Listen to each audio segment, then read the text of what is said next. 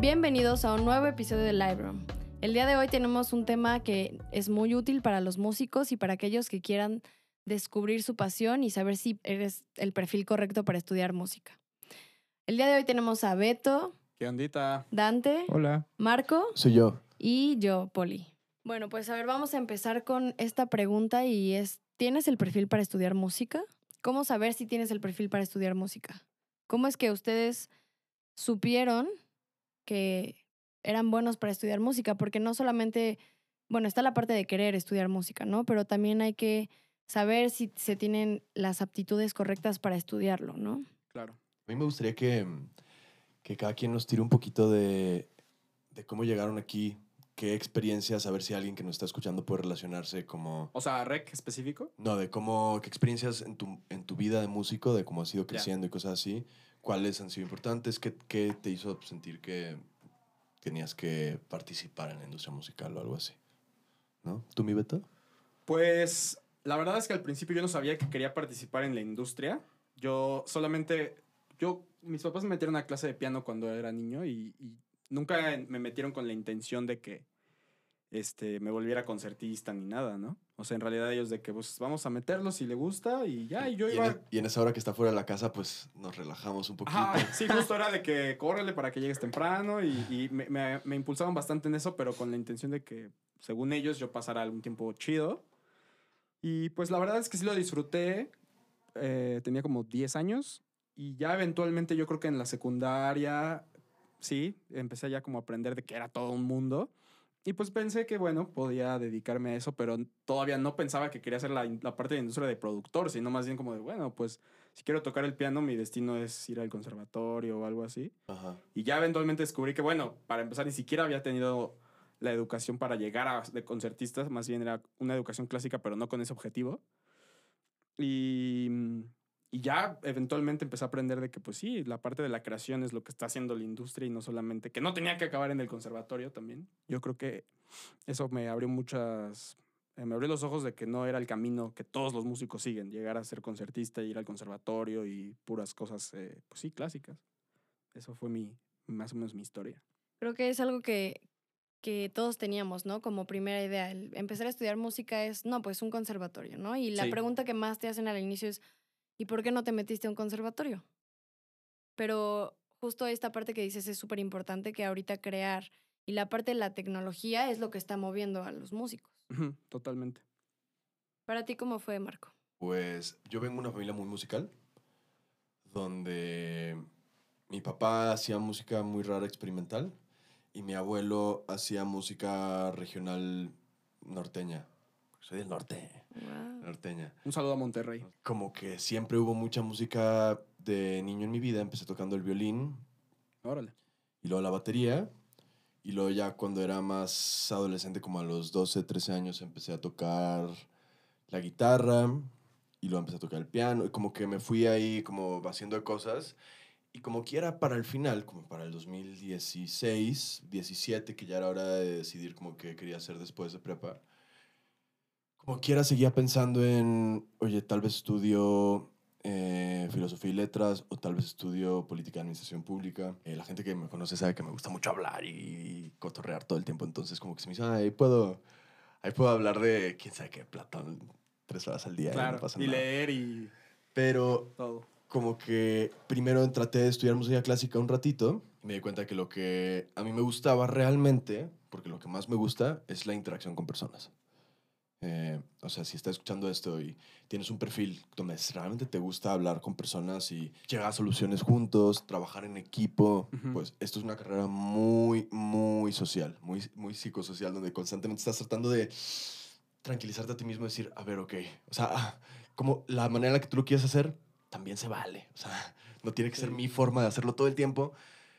Y cuando me di cuenta de que eso era lo que me gustaba de trabajar en equipo y no sentir que yo tenía toda la presión de yo hacer toda la música todo el tiempo, dije, ah, no, si quiero ser, hacer producción musical un poquito más tradicionalmente, no quiero hacer solo componer en mi casa o, o no sé. O sea, quiero como que sí soy artista y hago mi música por mi lado y hago y compongo y todo, pero me gusta mucho más ofrecer como un servicio de especialidad de producción musical. Se me hace más divertido y se me hace más intuitivo y...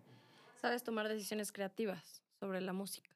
Sí, eso, eso también es muy importante, que la, de verdad la cosa más importante en el arte en general es que tú estés seguro de que tú tienes razón. Y que, Y decisiones, todo. y que a pesar de que estés 100% seguro, estés siempre, también 100% dispuesto a soltar. O sea, si yo tengo toda la razón, obvio va a sonar increíble si lo hacemos exactamente como yo quiero, pero va, vamos a hacerlo como tú quieras. Claro. Eso de como que... No, y aceptar que alguien más llega con ideas y, y puede aportar algo que tal vez tú no ni siquiera habías pensado. Y son igual de válidas. Claro. Pero bueno, eso es un poquito de, de mi historia. Acabé aquí porque siempre quise, pero no sabía hasta que supe y luego se me olvidó y luego me acordé. Entonces aquí estoy. Sí, eso es mágico, qué chido. Dices mágico. ¿Tú, Andrea? Pues yo, yo empecé desde muy chiquita a cantar, o sea, fue como empezar a descubrir estos talentos que tenía o esta facilidad para cantar o para aprender un instrumento, la guitarra. Estuve en un conservatorio a los, de los 10 a los 13 años, más o menos, en Puebla. Y eso me dio pues también muchísimo porque aprendí a solfear, aprendí sobre las notas, entonces como que ya más grande ya tenía idea de qué era estudiar música, qué eran las bases de la música, ¿no? Eh, pero para mí fue muy complejo porque también me encanta esta parte de la música electrónica y, y como que me faltaba toda esta parte de tecnología en un conservatorio, ¿no? Y yo, yo no me quería quedar nada más como instrumentista y fue así que llegué a REC. Eh, me encantó porque supe que me iban a enseñar sobre tecnología, sobre programas, sobre producción, sobre instrumento también. O sea, es como un conjunto de lo que quieres ser como músico. Y, y creo que eso es lo padre, ¿no? De cómo, cómo saber que quería estudiar música, pues en ese aspecto algo siempre me regresaba a la música.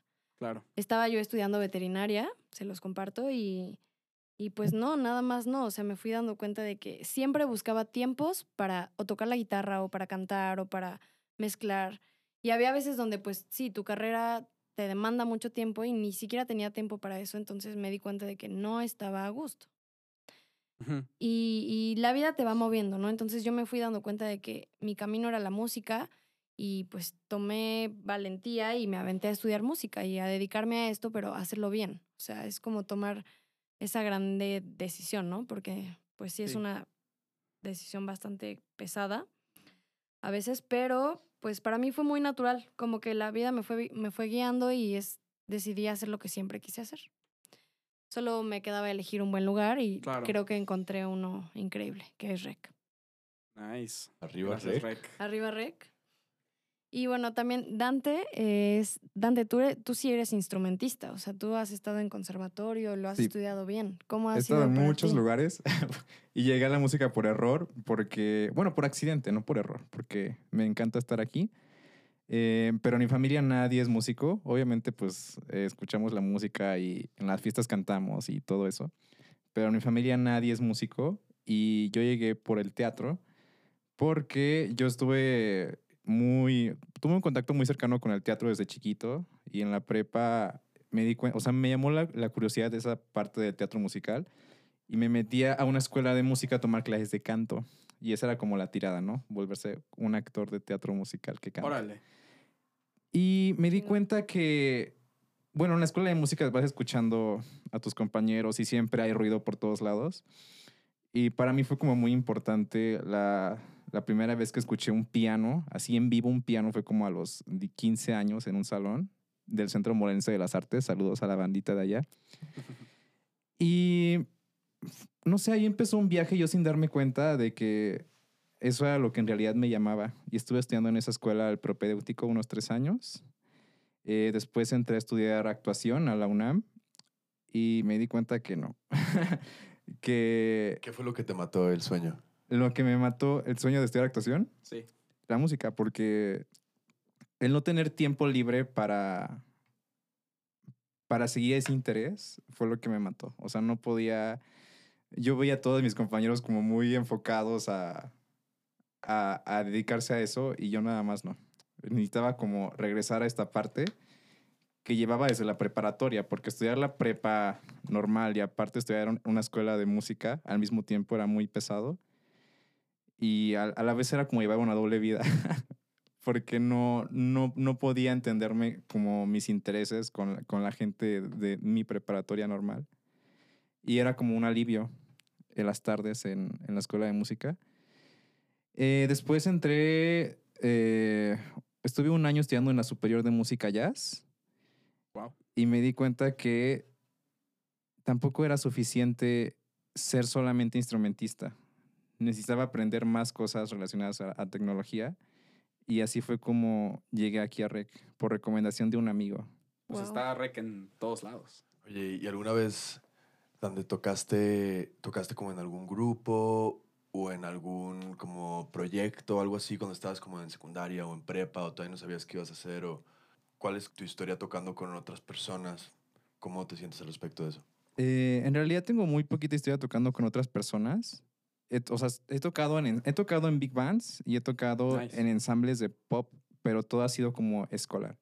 Aún estoy como en la búsqueda de salir, ¿no? De dar como ese pasito de salir de la escuela y empezar Padre. la vida bohemia. Armar Yo- unas banditas con Yo tus quiero, to- amigos yo, quiero, secu, yo quiero tocar contigo.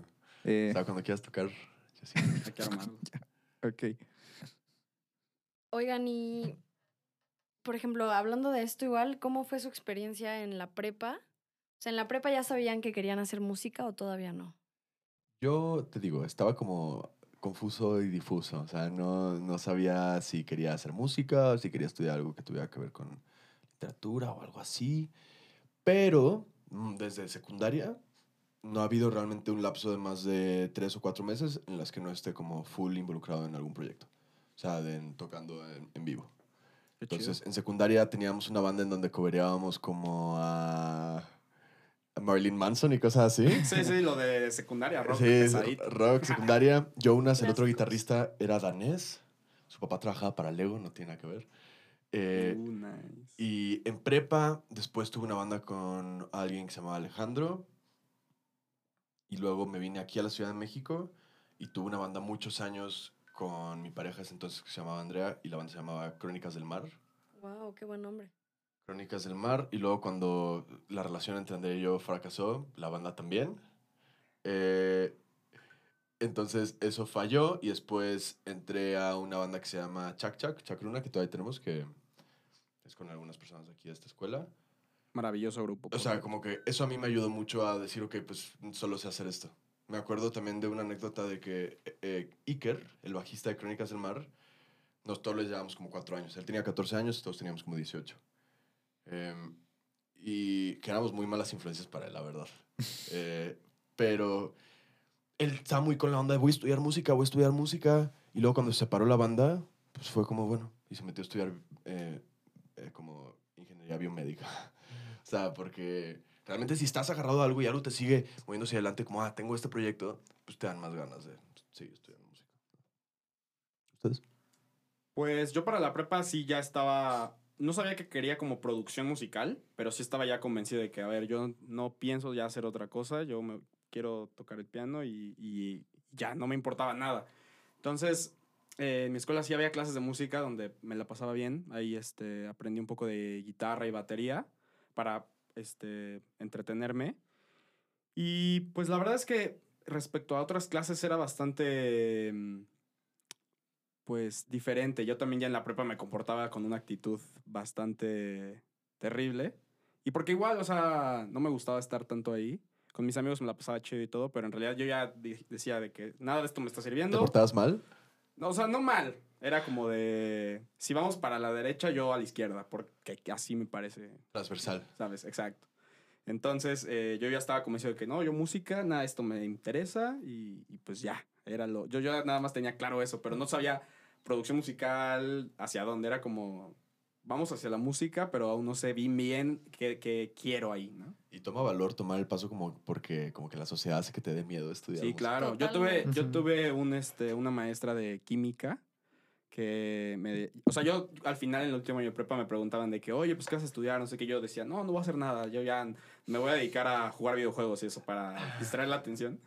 Y, y ya una maestra me dijo, no, pues ya en, en buen plan, dime qué, qué quieres hacer, ¿no?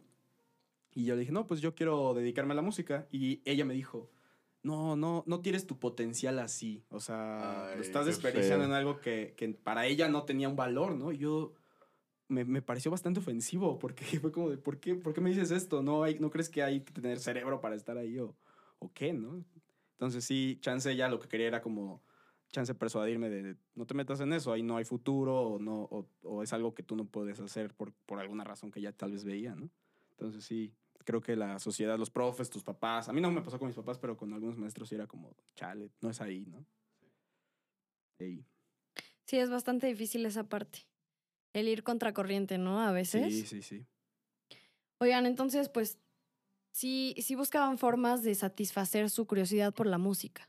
O sea, estaban viviendo otra, otra cosa, pero sien- siempre tuvieron esta parte de la música ahí como... sí. O sea, por ejemplo, para mí, yo me di cuenta en prepa que me la pasaba mal y me la pasaba triste porque no encontraba tiempos para... O sea, yo quería estar todo el día haciendo música, quería estar todo el día cantando y, y fue que tomé la decisión de estudiar música el día que acepté que gastar mi tiempo en eso no es un desperdicio. Justo viene de la mano de Es ese una tema. inversión. Sí, claro. es una totalmente. inversión, es, es ser constante, ser disciplinado, es, pues sí, hay que dedicarle tiempo y a veces hay que dedicarle un día entero, o dos, o tres. Y aprender que eso no está mal y dejar de sentirse culpable por eso, creo que es un, un gran paso para estudiar música. Sí, totalmente. Totalmente. La verdad es que hay, hay, no hay que tenerle miedo a, a trabajar muy duro. O sea, en cualquier, en cualquier campo de cualquier trabajo. Pero hablando de experiencia personal, sí puede ser un poquito frustrante o overwhelming ver todo el, trabajo que tienes que hacer para ponerte como a la par de las personas que ya son profesionales en la industria. Pero es la misma cantidad de trabajo que tendrías que hacer en cualquier otra carrera. Sí, Solo que- totalmente. Solo que en esta, la música especialmente, viene acompañada de como una, en mi caso, de como una autoexigencia un poquito injusta. Como de, no, es- no me tengo que poner más las pilas. Si todo no el eres tiempo". suficiente en lo que el estás tiempo. haciendo. Todo el tiempo. Entonces, si puedes superar eso y decir, bueno, me tengo que poner más, me las voy a poner. Sí. Como que se vuelve más ameno y entras como en una, un entendimiento un poquito más tranquilo. como-. Total, de poder hacer una rutina, ¿no? De no estar en ese rush, como dices, todo el tiempo. La rutina es importantísima, ¿eh? Para, en general, para ser creativo, Sí. Lo que más ayuda para ser creativo es como despertarte a la misma hora todos los días, eh, casi casi desayunar lo mismo, eh, casi casi ponerte la misma ropa. Sí, se- rutina, ritual. todo rutina para que toda tu energía como que solo esté apartada solo para hacer música. Y todo lo, todo lo demás ya esté Claro. solucionado, ya todo esté calendarizado, ya no tengas que preocuparte por nada, solo voy a hacer música esta hora y ya.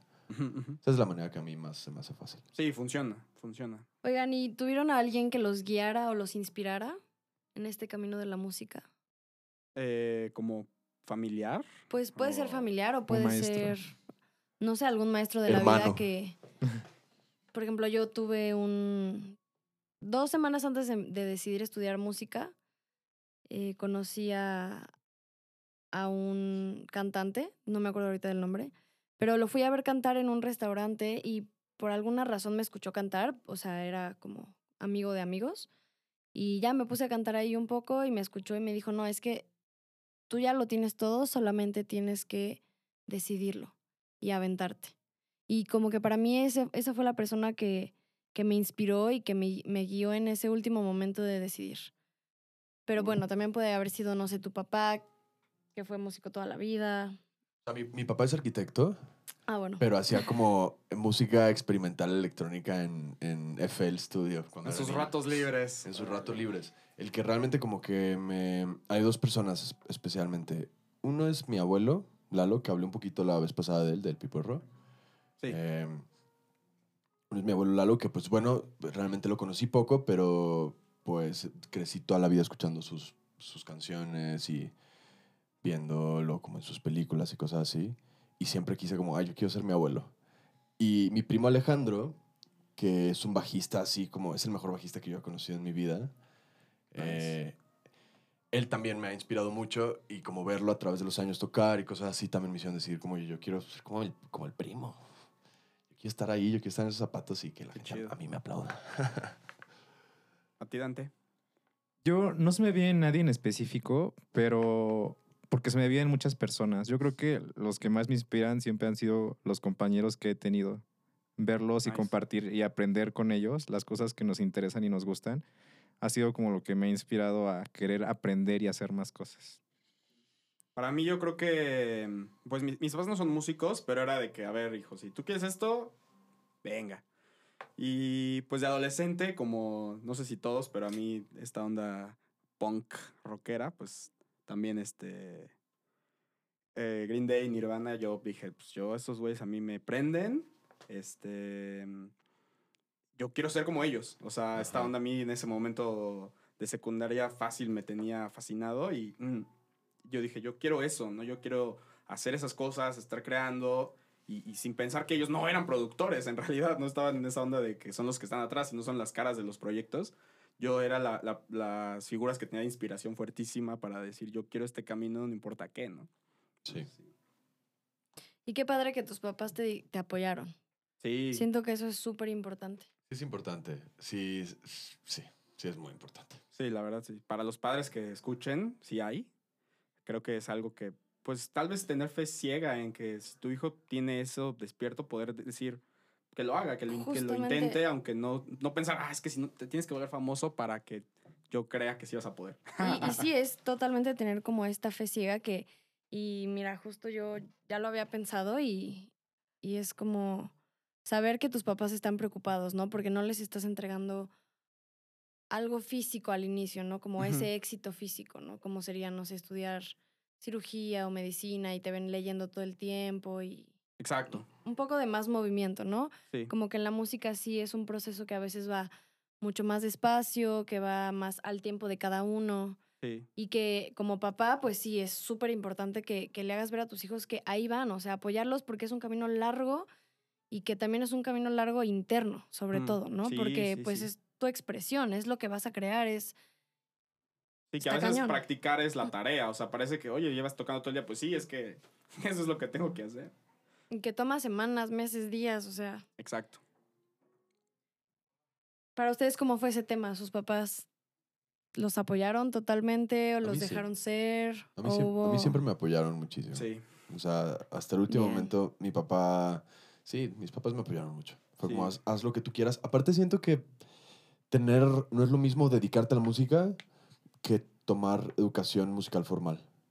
O sea, no es lo mismo eh, ir a la universidad y tener un título universitario que estudiaste producción o ingeniería en audio o gestión, quién sabe qué, o eh, eres como alguien, un instrumentista y tienes, eres, tienes un título de ejecutante o composición clásica o algo así por el estilo, pues eso no te predispone a que te vas a dedicar a eso toda la vida. Claro, como cualquier Sí, cosa, ¿no? Como cualquier cosa. Es como solo es un avanzamiento de lo que ya sabías antes, básicamente. O sea, creces tu lenguaje musical, tu educación, las cosas que, a las que puedes acudir, tus referencias, pero pues ya si tú quieres dedicarte a otra cosa después, pues, siempre puedes regresar a trabajar en la planta de reciclaje con tu papá, o sea, Totalmente. no pasa nada. A mí al principio no, eh, pero conforme vi- vieron mi interés y que todos los días dedicaba part- gran parte de mi tiempo a esto, lo fueron asimilando y hoy en día me apoyan al 100. O sea, al, principio, al principio, ¿qué te dijeron cuando les dijiste que querías música? Al principio fue bastante común que, o sea, como mis papás no conocen a gente que iba de la música, Ujú. eh, llegó como este miedo de qué va a ser mi hijo, en qué va a trabajar, ¿no? Y yo, yo ni siquiera lo tenía claro, pero dije, creo que todos los días convivo con gente que vive de la música y si ellos pueden hacerlo, yo también puedo hacerlo. Claro. Todos podemos. ¿A ti, Andrea? Para mí, pues como que desde chica yo sabía que quería estudiar música. O sea, me pregun- yo les decía a mis papás de que no, pues yo quiero ser estrella de rock. Ujú. Súper así, chiquititita. Y, y afortunadamente mi papá siempre es un amante de la música, no es músico ni nada, pero le fascina la música y el volumen a todo. Y como que me transmitió ese gusto, esa pasión, ¿no? Y siempre estuvo ahí apoyándome. No, pues ahora compramos guitarra o ahora micrófono. O sea, como que sí hubo ese apoyo.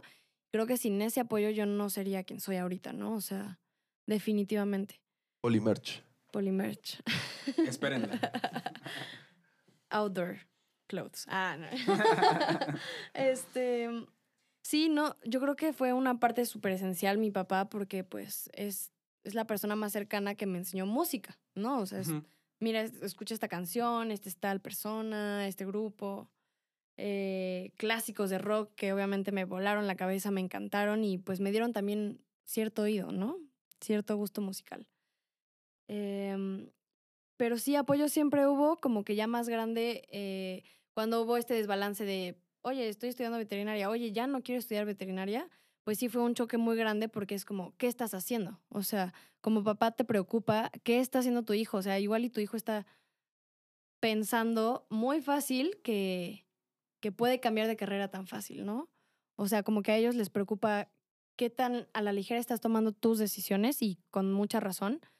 Pero pues creo que al final lograron entender que no están en mi cabeza y que el gusto y la pasión que tengo por la música es más grande que cualquier otra cosa. O sea, Mm. creo que al final, y supongo que a muchos de los padres que, que sus hijos estudian música les pasa que al final lo importante es ver a su hijo feliz y ver lo que han logrado, pero porque lo hicieron feliz, ¿no? O sea, pero no es, no es, no es lo único que, no es lo único que cuenta, obviamente, pero también si de alguna forma lo que estás haciendo no te hace feliz, como que obvio no vas a, a, a- a igual. res- a resaltar en ese campo. O sea, si lo que haces aquí en la música te hace, hace increíblemente feliz, tu posibilidad de resaltar es mucho mayor porque lo haces Totalmente. con pasión. O sea, te- Exacto. le metes todo lo que tienes. Que creo que justo para el perfil, o sea, hablando de, de que el tema sea el perfil para estudiar música, es eso, tener pasión por lo que estás haciendo, ¿no? Porque si lo estás, o sea, no es fácil, pero si todo, absolutamente todo lo que puedas estar haciendo, o la gran mayoría te está generando más bien una carga en lugar de decidir disfrutar el proceso, pues yo creo que chance no es el lugar donde tendrías que estar, ¿no? Sí. También hay que. Bueno, me gustaría decir que hay entradas para todos los niveles. O Sí. sea, si estás saliendo de prepa y eres un instrumentista ya probado que ha tocado con ensambles internacionales y has Mm. estado en quién sabe dónde, pues hay opciones para ti, para hacer universidad. En, si eres alguien que nunca ha tocado un instrumento, también hay opciones para ti en la música. O sea, Totalmente. no, no es uno o el otro. No es uno o el otro. Mucha de la gente, por ejemplo, que entra aquí a esta universidad, eh, entra ya dominando varios instrumentos, habiendo compuesto canciones. eh, otras personas entran eh, empezando a trabajar su, su proyecto tocando en vivo. Otras personas entran por curiosidad sin conocimiento Sí, musical. nada. Hay otros que entran de que con lectura, eh, entrenamiento auditivo, toda esa parte Sí, muy que, que ya lo tienen manejadísimo y Ujú. esos que no. O Sí, sea, sí, en, una, en, una, en una de esas, si, si estás aquí en la Ciudad de México, porque aquí está esta escuela, y nunca has tocado un instrumento, pues esta es una buena opción. Tal vez una, no es una buena opción la superior de música, definitivamente. Sí, probablemente O sea, no, no entrarías ahí. Probablemente no. Hay una audición, un proceso. O ir a Berkeley o algo así, pues en una de esas Tal vez no, no quedas. no te va a quedar. No. Sí, que, que ser rechazado de eso puede generarte frustraciones y hacerte creer que no tenías que estar ahí cuando probablemente más bien buscaste en el lugar equivocado, Justo. ¿no? Yo creo que no hay ni un solo músico que haya fracasado rotundamente en la música por falta de talento, pero sí muchísimos que tienen mucho talento y que no encuentran la forma de sobrevivir, ¿no? Con la música. Y, y bueno, ahí entra estas dos partes súper importantes, ¿no? El talento, que sí es, como dicen, ¿no? 70% talento, 30% trabajo, ¿no? Pero yo creo que es un 50-50, o sea, si no hay que, o sea, si estás pensando en que no tienes el talento, talento suficiente para triunfar en la música, deja de compararte con los demás. ¿no? Porque Claro. el nivel de talento y el nivel de trabajo es muy subjetivo, depende de... No, y lo que Cada ustedes uno. decían, el, tu proceso es diferente. O sea, tú vas por un camino en el que quizá tu compa ya va mucho más adelantado porque entró con, ya tenía un background musical más fuerte, empezó a tocar desde antes, pero si tú estás pensando en de que en él como la competencia y no como alguien que, que pueda aportarte de, no, pues mi compa ya, ya sabe hacer esto, voy a trabajar para poder alcanzarlo, ¿no? O, o mejorar. Es que, aparte, ¿cuánto dura la carrera aquí? Que son Pues, nueve semestres más o menos. Nueve cuatro- semestres en Cuatro promedio. años y medio. Cuatro años y medio. La, la verdad, si, si tú, no, por ejemplo, quieres tocar el piano, nunca has tocado el piano en tu vida, y entras aquí y tocas todos los días, hace rato estábamos diciendo que le das una hora al Hanon diaria. Eh, con que le des una hora al Hanon diaria Ujú. y toques una pieza una hora al día y luego otra hora al día eh, hagas improvisación y escalas y arpegios. O sea, son tres horas de práctica al día, parece mucho, pero es lo que en cualquier otra carrera haces como de trabajo en tu casa al día. Sí, ¿no? mínimo. Mínimo. Entonces, si tocas tres horas al día por cuatro años y medio, estamos hablando que son como 1800 días, ¿no? Sí, sí, sí. O sea, son como eh, 5000 horas. al final de tus cuatro años y medio, si neta te dedicaste muchísimo, vas a poder estar tocando lo que sea. O sea, lo que sea y con quien sea y cualquier Como estilo. O sea, Sí. Y es, es nada más estar dispuesto a eso, o sea, al, al dedicarle tiempo, a estar dispuesto a que, que la- te va a frustrar la práctica, que no te va a salir todo el tiempo bien, pero si sí lo, lo haces así en cuatro años y medio o más, ya estás O sea, muy duro. como que la, la música es difícil, pero es mucho menos difícil de lo que parece cuando primero Practicas. agarras una guitarra y dices, no, está imposible. Claro. Está imposible. Ah, No te sé por qué. frustras el primer día de práctica porque, pues, ¿cómo crees que te va a salir todo el primer día? Sí. Gracias, gracias, Salvador. Aparte, cuando ves a alguien que lo hace muy bien, tú crees que esa persona siempre fue muy fácil para él Ajá, y no te claro. das cuenta que todos empezamos igual. Sí. O sea, despacito Totalmente. y no sabiendo muy bien qué hacer, pero siguiendo y siendo consistentes. Claro. Sí. Sí, el proceso es enorme. En cualquier instrumento toma mucho tiempo. Sí. Hay una historia que me encanta de Johnny Greenwood, no sé si la saben, que él cuando empezó a tocar, o sea, cuando Radiohead no era Radiohead y ensayaban, él le tocaba tocar piano y cosas de teclados, y entonces él no tenía ni idea cómo tocar, nada. Entonces él le bajaba el volumen completamente y hacía que tocaba y Tom York le decía como de, oye, te estás rifando, no te escucho, pero sé que te estás rifando porque según él, Tom York decía, cuando dejas de tocar, sí te escucho que dejas de tocar y estaba equivocadísimo, jamás tocaba. Pero lo que hizo Johnny Greenwood fue decir, no sé tocar, pero en las noches voy a practicar para poder empezarle a subir el volumen al teclado y eventualmente lo logró. O sea, hoy el tipo domina bastantes instrumentos y, y, pues es un súper músico, pero empezó sin tener idea de lo que tenía que hacer en la banda en la que estaba con sus amigos. Yo cuando lo vi en vivo, eh, se, se equivocó en los sintes. No, Radiohead, en el Ah, Palacio nice. de los Deportes hace unos años. nice. Se equivocó en los sintes y Tom York volteó a ver como, Claro. ¿qué estás haciendo? Sí, sí, sí. Y le, le moví un poquito más Sí, y ya empezó a sonar bien. Sí, esas, esas cosas me encantan entre ellos. Una locura.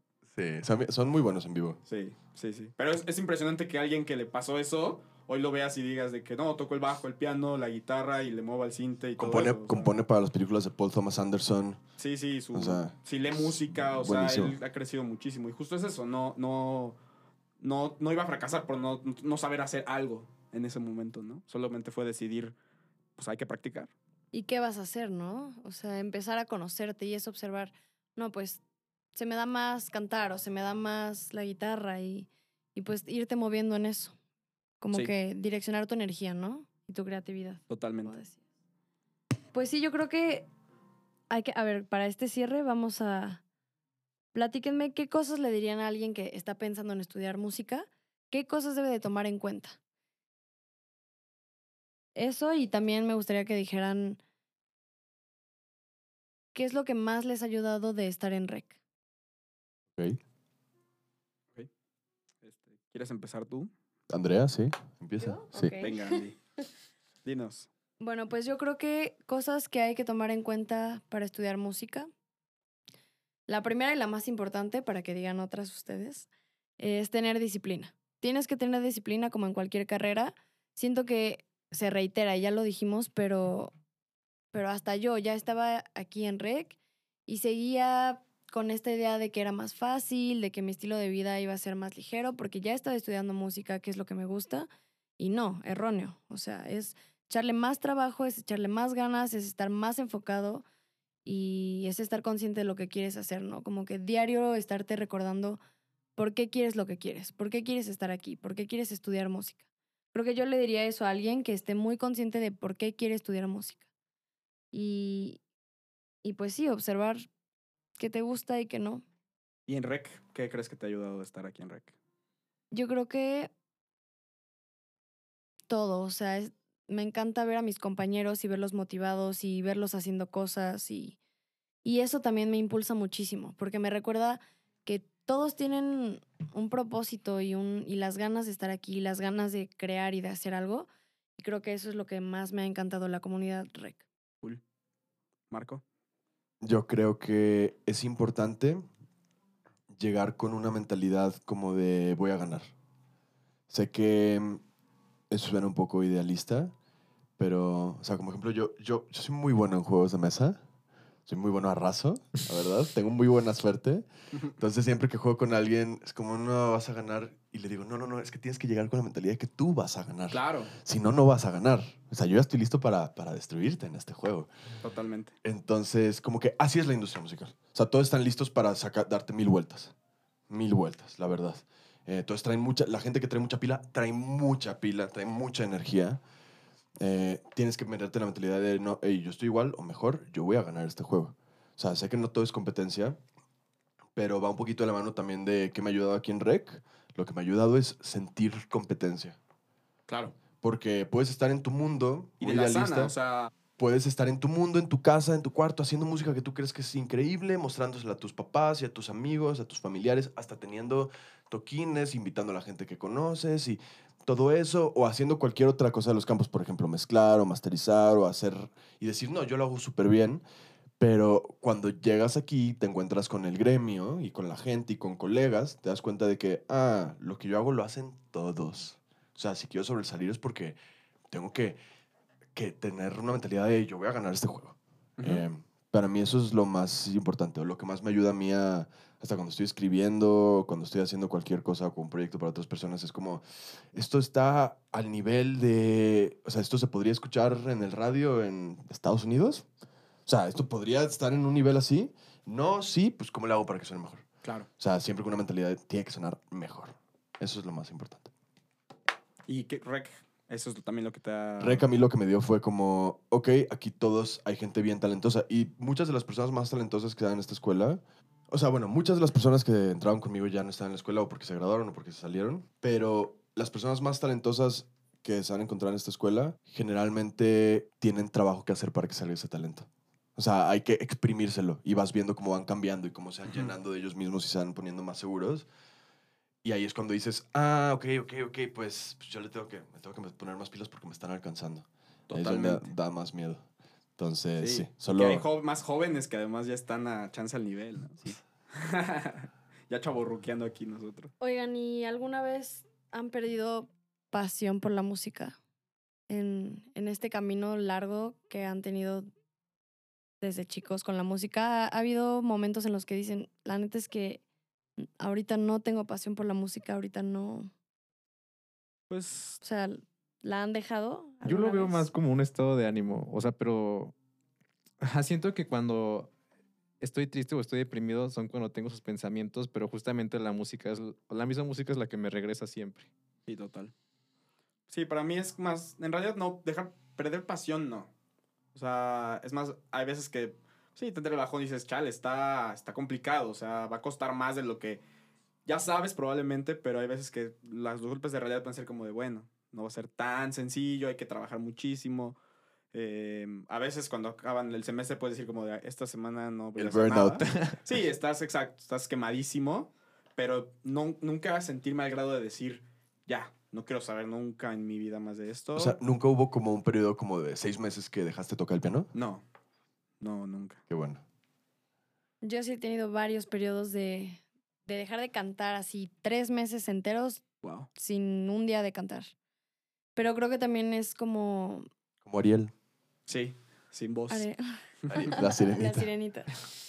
Eh, pero creo que es algo también eh, que hay que mencionar porque siento que es muy común en, en los músicos y que no está mal. O sea, hay veces donde te quieres dar espacio para como un detox de auditivo, ¿no? O sea, hasta dejar de escuchar música unas, unos tres días, una semana, no sé.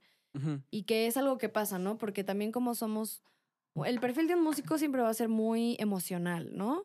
Porque Claro. estamos compartiendo emociones a, flor de piel. Emo, súper emo. súper emotivo. Son emos.